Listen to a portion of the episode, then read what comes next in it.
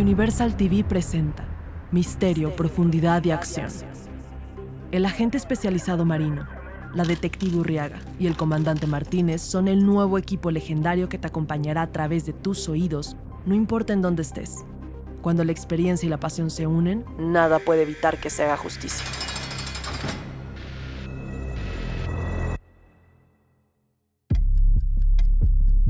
¿Qué es lo que nos lleva como especie humana a cometer crímenes?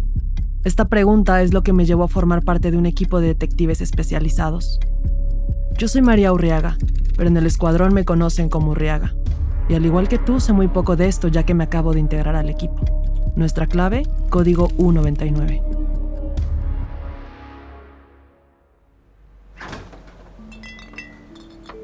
¡Ey!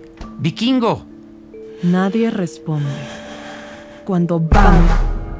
Justo al final del pasillo aparece un hombre con la máscara de Santa Claus. Esta máscara está muy macabra. Bendita sea la Navidad. Están demasiado borrachos y se acerca a la caja para pagar. Hubieras visto tu cara. ¿Hola? Hola. Parece que no hay nadie. El vikingo se asoma atrás de la tienda para ver si hay alguien detrás de las cámaras de enfriado. Abre una puerta. Hace a un lado los refrescos y se asoma desde la parte más alta. Ah, caray. ¡A despertar! ¡Que es Navidad!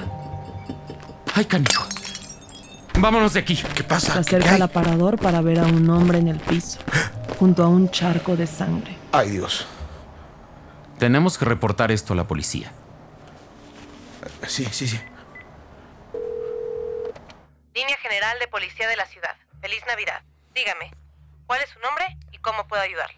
Me llamo Héctor Juárez. Hay una persona asesinada en la tienda de la calle Paseo de Bolívar, al lado de la alberca pública.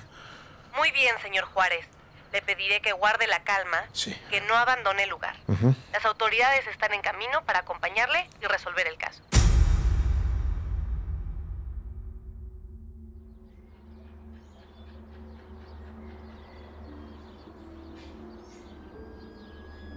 Va amaneciendo y Martínez y Marino llegan a la escena del crimen. Mientras, les explico qué fue lo que creo que pasó. Martínez, te presento a la nueva detective recién salida de la academia, María Urriaga. ¿Qué tal, María? ¿Cómo va todo? Sí está extraña la cosa. Solo hay dos disparos y uno fue directamente hacia el trabajador de la tienda, Samuel Rodríguez, o Don Sam. Ya contactamos a su familia, pero dicen que él no era una persona conflictiva. Ni estaba enferma, ni tenía adicciones, nada. Bueno, ¿y tú qué crees que pasó, Urriaga? Cuéntanos. Correcto, Marino. Bueno, no hemos podido tener acceso todavía a las cámaras de seguridad, porque al parecer alguien intervino la señal justo antes del robo. Lo que encontramos fue un disparo limpio en la víctima y mucho desorden por toda la tienda, como si los vándalos tuvieran experiencia en hackeo. Los hackers trabajan desde la comodidad de su casa, al menos casi todos. ¿Cuánto dinero había en la caja? Pudo haber sido una cuestión de supervivencia de algún grupo o una pandilla de bajos recursos. También lo pensé, pero no creo que haya sido el caso. Esta es una zona con gente de clase media alta y clase alta. Existe una periferia, sí, pero al parecer esta tienda le pertenece a un señor con mucho poder e influencia que vive cerca. ¿Tú crees que alguien le haya querido hacer daño al dueño de la tienda? Eso es lo que creo que hay que descubrir. Lo del vandalismo me parecería normal en Día de Muertos o en Halloween, que la gente se pone más siniestra. Pero en Navidad me parece que algo no cuadra. Y debemos llegar hasta el fondo de esto, por respeto a su familia.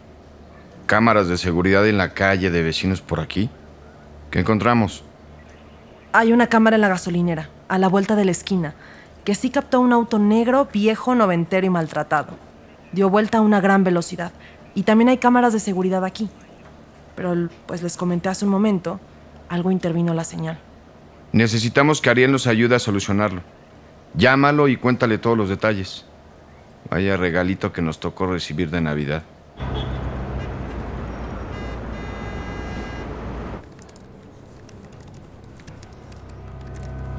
Ariel y yo nos llevamos bien, y creo que podemos hacer un excelente trabajo en equipo. Aunque Ariel hace evidente de vez en cuando que soy novata y que tengo que aprender los errores que cometo. Pequeña Urriaga, ¿cómo te puedo ayudar el día de hoy? Ariel, tú eres experto en tecnología e inteligencia artificial. Necesito que me ayudes a saber qué pasó con estas cámaras de seguridad, tanto dentro como fuera de la tienda donde asesinaron ayer a un inocente. Necesito decirle a su familia qué fue exactamente lo que pasó. ¿En plena Navidad? Qué mal. ¿Dónde están estas cámaras exactamente? Necesito un momento para cumplir con mi objetivo. Calle Paseo de Bolívar, muy cerca de la gasolinera de la esquina con Paseo de Colón. Es extraño que hayan ido exactamente a esa tienda en medio del suburbio. Todavía no me lo explico. Además, como dice Marino, los hackers trabajan en casa, no van al campo. Bueno, a simple vista. Parece que tenemos un hacker novato dentro de la pandilla que asaltó la tienda de Don Sam. Te explico. Existen aplicaciones relativamente sencillas que roban datos de dispositivos móviles que están conectados a través de Bluetooth o Wi-Fi. Hoy en día es muy sencillo tener un par de cámaras de vigilancia en cualquier lado, pero pueden ser fácilmente hackeadas si están conectadas a través de uno de estos dos, que permiten que a partir de pagos sustanciales de una suscripción mensual, puedas tener acceso a sistemas de monitoreo de cámaras ajeno y que puedas lanzar un bug a los mismos sistemas para que estos se paralicen por un tiempo. ¿Qué significa eso, Ariel? ¿Caso cerrado? ¿Carpetazo patrocinado por la tecnología? Si fueras una simple mortal, te diría que sí. Pero no, porque me tienes a mí. Y somos un equipo, Urriaga.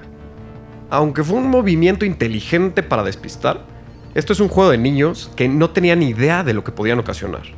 Además, como buenos novatos, no protegieron su dirección IP, que podemos rastrear tan fácilmente. Aquí están los datos que necesitas para ir a buscar a esa persona. Sus coordenadas y un dispositivo de inteligencia policial para buscarlo a través de geolocalización. Ya sabes qué es lo que tienes que hacer ahora, ¿verdad?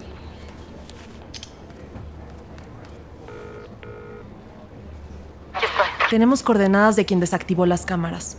Se llama Gerardo Gómez, tiene 18 años y vive en la zona norte residencial de la ciudad. Qué raro, ¿no? Bueno, en unos minutos más tendremos las cámaras de seguridad. Mándalas ya. Y buen trabajo, Riaga. Llegamos al departamento de los papás de Gerardo, en una de las zonas más privilegiadas de la ciudad. Gerardo es un geek principiante que utilizó una app para bloquear la señal de las cámaras de seguridad. Él está escuchando música mientras espía a una amiga suya de la escuela en la sala de su casa, interfiriendo la cámara que tienen en su televisión. Qué linda te ves pintándote las uñas, sin saber que te estoy viendo. ¡Tocan! ¡Voy! ¿Quién? Policía, abra la puerta, por favor. Buenas tardes, oficial. Estamos buscando al señor Gerardo Gómez. Pues yo no sé quién les haya dicho esa mala broma, pero mi niño Jerry no es ningún señor. ¿Cómo que un niño? Gerardo se asoma para ver qué está pasando en la puerta. ¡Alto, Gerardo! Ahora. Cuando ve a los oficiales sale corriendo.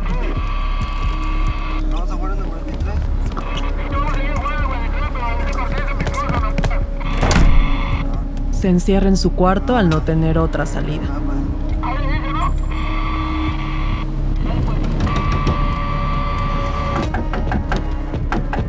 Somos la policía y solo te queremos hacer algunas preguntas. Los oficiales no vienen a llevarte, solo quieren hacerte unas preguntas. Gerardo, nosotros queremos ayudarte, por favor. Déjanos hacer nuestro trabajo. No pienso decirles nada. Lupita, llama a mamá. Nos vamos. Mamá está fuera del país y sabes que nunca responde los mensajes. Abre la puerta, por favor.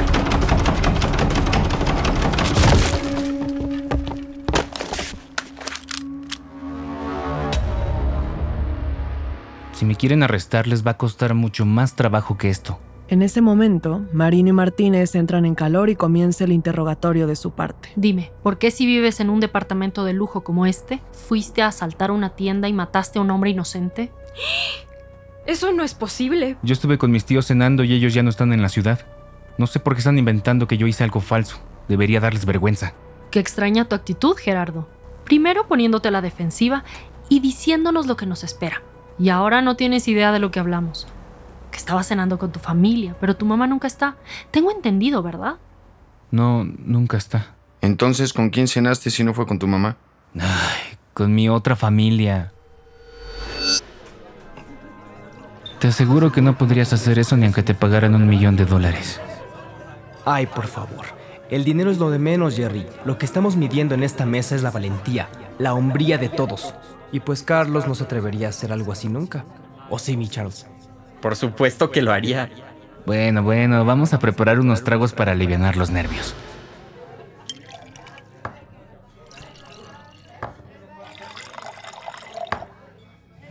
Pues salud.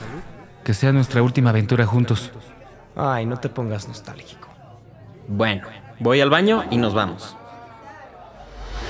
Tenemos a un nuevo sospechoso, Marino. Al parecer, el señor Harim tenía un pasado con su empleador. Un pasado un poco oscuro. Hasta que se aclare eso, es culpable por obstruir una escena del crimen a través de un uso indebido de datos de tercer tipo.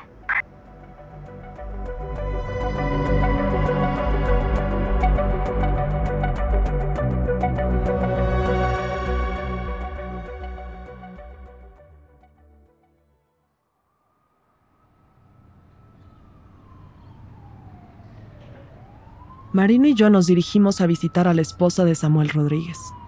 Está devastada. Tengo instrucciones de preguntarle a la esposa de Don Sam cómo llegó a tener ese trabajo. Señora Rodríguez, tenemos avances en la investigación del asesinato de su esposo. Entiendo que está pasando por un duelo y quiero que sepa que le acompañamos y estamos aquí para lo que usted necesite. Muchas gracias, señorita. Señora Rodríguez, ¿cómo fue que su esposo conoció a Don Sam? Ay, señorita. Mi esposo conoció al señor Harim hace mucho, mucho tiempo. Empezamos trabajando todos en su casa del señor. Yo en la cocina y el jardinero. A veces mensajero personal del señor. Fueron muy generosos con toda nuestra familia por muchos años, hasta que sus hijos fueron creciendo y los nuestros también. Carlitos era tan buen muchacho poco a poco se fue convirtiendo en una persona soberbia como su padre. Parecía casi un reflejo de cómo se había tornado el muchacho. Empezaron a desaparecer cosas del señor Harim. No eran cosas que mi esposo o mis hijos pudieran tener a la mano, que estuvieran en lugares comunes. Un reloj, cadenas de oro, una cruz que le había regalado el gobernador, aretes, plumas caras, pañuelos. ¿Y qué pasó? Harim los culpó a ustedes, ¿verdad? Sí, señora. Después de casi 20 años de confianza plena, nos mandó a volar. Sin liquidación, sin pensión, sin nada. Con cuatro hijos. Lo siento mucho, señora. ¿Quiere un pañuelo? Gracias. Imagínese que nos animamos a demandar. No le digo que es amigo del gobernador. El señor amenazó a mi esposo con meterlo a la cárcel si presentaba cargos laborales. Lo que le ofreció, para no pagarle, fue ser el cajero de una de sus tiendas. Y como sabía que lo necesitábamos y que estaba en sus manos nuestro futuro, Samuel aceptó el trabajo. Llevaba más de siete años trabajando en las noches. Y me lo mataron. No se vale. ¿Y el señor Harim y su familia le han buscado, señora Rodríguez? Me mandaron un mensaje de texto. ¿Usted cree? Malditos. Señora Rodríguez, tenemos que marcharnos, pero le aseguramos que haremos justicia por su esposo. Más pronto de lo que usted se imagina. Gracias por su confianza.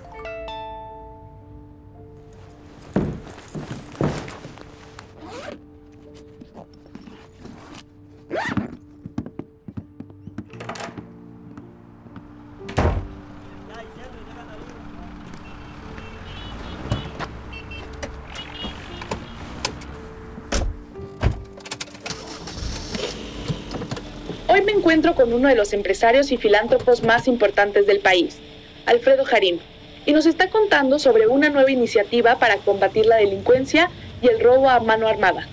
Así es. Como sabes, soy parte de la Organización de Empresarios Unidos contra la Delincuencia. Y bueno, desafortunadamente tuvimos un asalto en Navidad en una de mis tiendas, en la que uno de mis trabajadores más entrañables y longevos muriera durante este asalto y que se realizó en una de las zonas teóricamente más seguras de la ciudad. La verdad estamos muy preocupados. Necesitamos más seguridad hacia nuestros negocios y nuestras familias, que son un motor importante para el crecimiento económico del país. Señor, ¿qué pasó con el fallecido de una de las 80 tiendas que usted tiene a lo largo de la ciudad? Lo lamentamos infinitamente, pero estamos comprometidos con las familias que son parte de nuestra empresa y yo personalmente hablé con la viuda. Estamos tomando cartas en el asunto para encontrar al culpable y desde luego nos vamos a hacer cargo de todos los gastos. Pero qué extraño. ¿Por qué querría matar a Don Sam? No sé. Todavía no estamos seguras de que haya sido Harim. Atención, código 199. Hemos encontrado el auto que buscábamos para el caso Samuel Rodríguez. Repito, hemos encontrado el vehículo. Sam. El auto. Esto nos dará todas las pruebas que necesitamos. Central, por favor, envíe la dirección para ir a reforzar el operativo.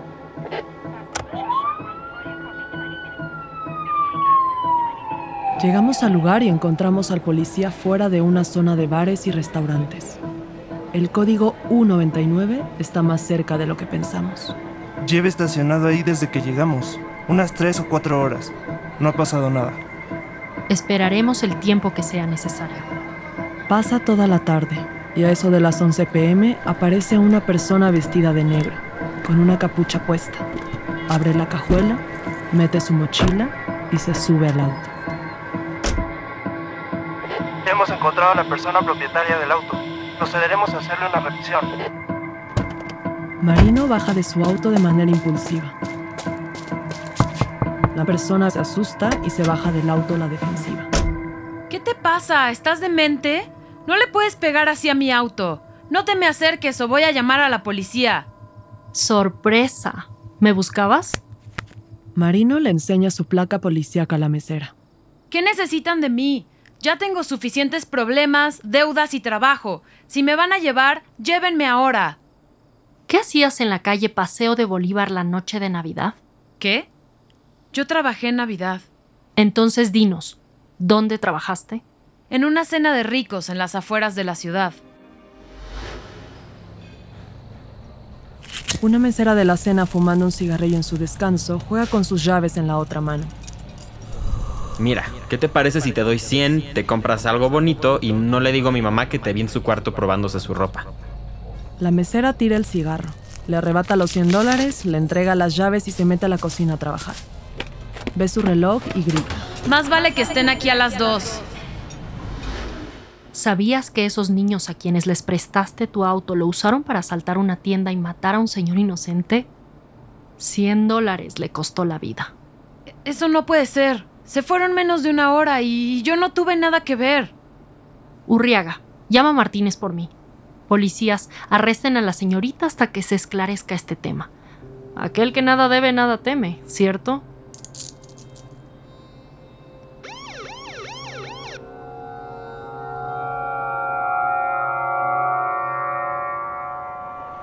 Martínez llega solo a la casa de los Harim, después de haberlos investigado. La casa es enorme. Tiene un guardia en la entrada que abre la puerta para que entren los autos. Y una glorieta con una fuente en medio de la entrada principal. El empedrado hace que los autos vayan más lento. Martínez apaga el auto y se comunica por el radio antes de bajar. Voy a entrar. Llamando refuerzos.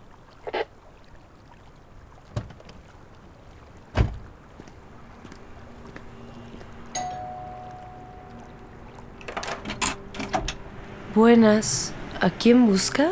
¿En qué le puedo ayudar? Busco al señor Alfredo Jarim, Policía Federal. Estoy investigando el asesinato de uno de sus empleados, Samuel Rodríguez. ¿En qué lo puedo ayudar, oficial? Señor Jarim, me comentó la señorita Rodríguez que Don Sam trabajó para usted más de 20 años. Ya hice yo mis declaraciones acerca de lo que le pasó a Don Sam y no hay nada más que pueda hacer. ¿Por qué decidió cambiarlo de puesto? Entiendo que era su mano derecha. Pues nunca le mencioné esto a nadie, pero bueno, porque Samuel era para mí como un casi un hermano. Excepto que era su empleado, ¿no? Pues sí, al final uno les da toda la confianza, les da la mano y le agarran a uno el pie. Ya sabe cómo son estas cosas. Me parece verdaderamente extraño, porque nosotros hablamos con la esposa de Don Sam y nos contó otra historia. Pues les ha de haber contado que ellos no me robaron, pero pues claro que lo hicieron. Señor, me gustaría hablar con su hijo. ¿Para qué? Mi hijo es un bueno para nada, no hace nada bien y no le va a servir de nada para esta investigación. Además, él no ha visto a Don Sam en años, desde que se fue de la casa Don Sam por ladrón. Señor, discúlpeme, pero tengo información que apunta que su hijo formó parte importante de un asalto a mano armada el día de Navidad en la tienda donde trabajaba Don Sam. El señor Harim se queda anonadado. Se intenta defender mientras insulta a su hijo de que él no pudo haber ni siquiera disparado la pistola. De pronto, Carlos sale de la otra habitación en la que estaba, con la pistola de su papá, y le apunta directamente a él. ¿Qué estás haciendo, Charlie? Baja el arma. ¿De dónde sacaste eso? Qué impresionante. Que hables de mí como si de verdad me conocieras. Como si de verdad fuera tu hijo. Alfredo Harim, el magnate millonario que tiene tiendas y gasolineras por toda la ciudad, es la misma calaña con sus empleados que con sus hijos. Me quedó claro cuando te creíste la mentira de que Don Sam, el tipo más leal que has conocido en tu vida, te había robado todas esas cosas. Mi reloj, mis plumas, todo esto. Estás, bromeando, ¿verdad? Tú no eres capaz de matar ni una mosca. Sí, yo te robé todo esto. Yo te robé el arma en Navidad. Carlos le apunta cada vez más cerca la pistola a su papá. Carlos, soy el detective Néstor Martínez y estoy aquí para ayudarte. Cuéntame qué pasó. Pero baje el arma, por favor. Ok, ahí les va. Vamos a dejar el auto encendido. Tomen sus máscaras y sus pistolas. Estas ni pesan. Sí, a ver, mi Charlie, la tuya se ve más buena. ¡Ey, ey, ey! Esa es mía.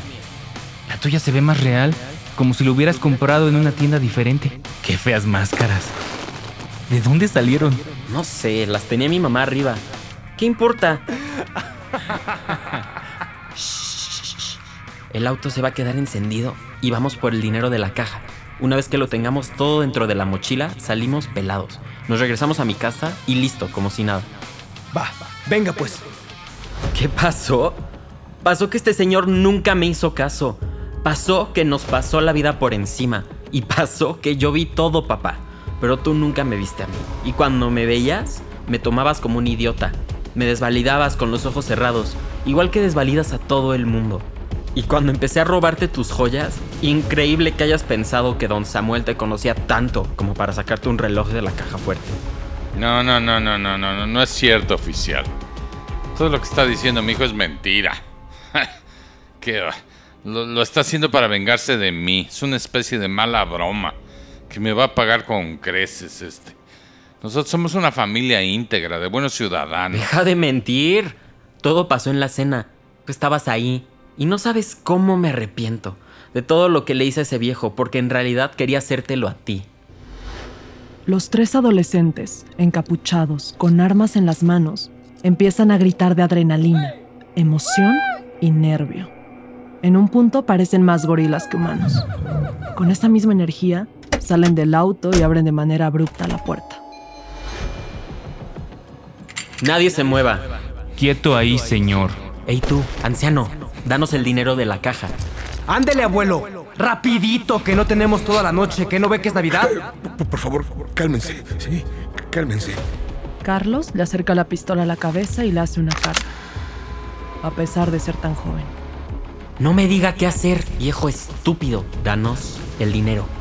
Ya. Don Sam nota algo en la mano de Carlos y lo apunta con su dedo sin acercársele mucho. Es en la misma mano donde está portando el arma que trae un pequeño anillo que reconoce muy rápido. Harim. ¿Qué? Sí, sí, yo he visto ese símbolo antes. Lo usa mi jefe. La serpiente en tu anillo. El dueño de esta misma tienda. Silencio, señor.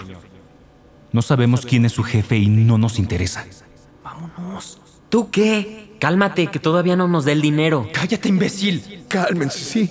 Muchachos, bajen las armas, por favor. Hablemos civilizadamente. No. Denos el dinero o no respondo. Tu voz. Tu voz se parece mucho a la de alguien que yo conozco. ¡Cállate! Nunca te había visto en mi vida. Bueno, está bien. Pero baja el arma, por favor, ¿sí? Esto no nos lleva a ningún lado. Que te calles, dije. Don Sam sigue metiendo el dinero en la mochila que está en el aparador, mientras Carlos le apunta con su pistola. Y Gerardo y Luis están nerviosos dando vueltas por la tienda, tirando algunos estantes, abriendo líquidos gaseosos y tirándolos en el piso. Por favor.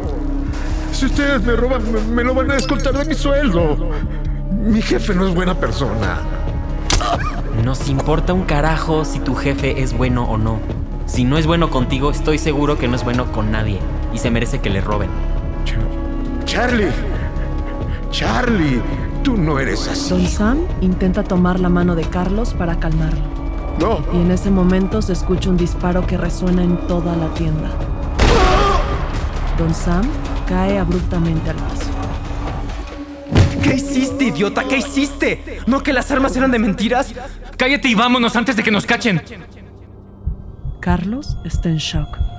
Parece no reaccionar. Su respiración es agitada. Gerardo lo empieza a jalar para que se mueva. ¡Vámonos! ¡Muévete, carajo! Los tres muchachos están muy nerviosos. Y al momento de tratar de salir de la tienda, Carlos y Luis chocan.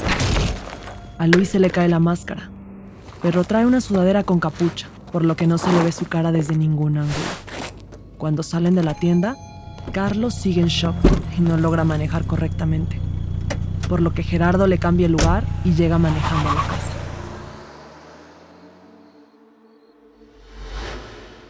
Yo solo quería tu atención. Y ahora ya la tengo. La tuya y la del resto del mundo. Quiero que todos vean que si soy como soy, es por ti. Carlos Jarín, quedas arrestado por el asesinato de Samuel Rodríguez. Y tú también quedas arrestado, Alfredo Jarín, porque dejaste un arma de fuego en manos de tu hijo, menor de edad.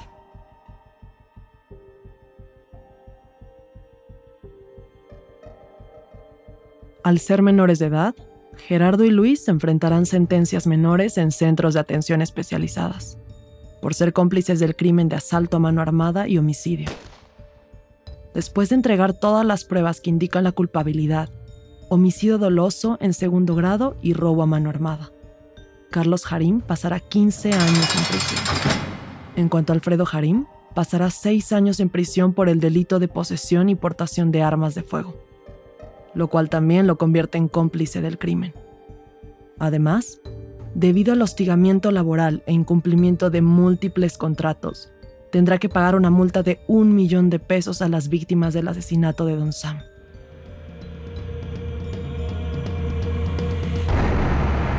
Los crímenes, en su mayoría, se reducen a una combinación de dinero y pasión. Y la existencia de armas nos hacen más propensos a cometer asesinatos accidentales. Mientras las condiciones sociales y económicas sigan así, el nivel de criminalidad que conocemos seguirá existiendo. Y mientras los crímenes siguen existiendo, yo, María Urriaga, junto con mi equipo especializado de detectives, seguiremos yendo detrás de ellos con el código U99.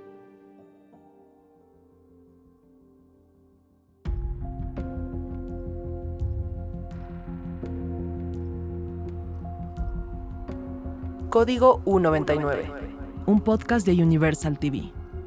Una ficción sonora con nuevos personajes y un nuevo universo que te acompañará a conocer el por qué las víctimas de la delincuencia y el crimen tienen el lugar que se merecen.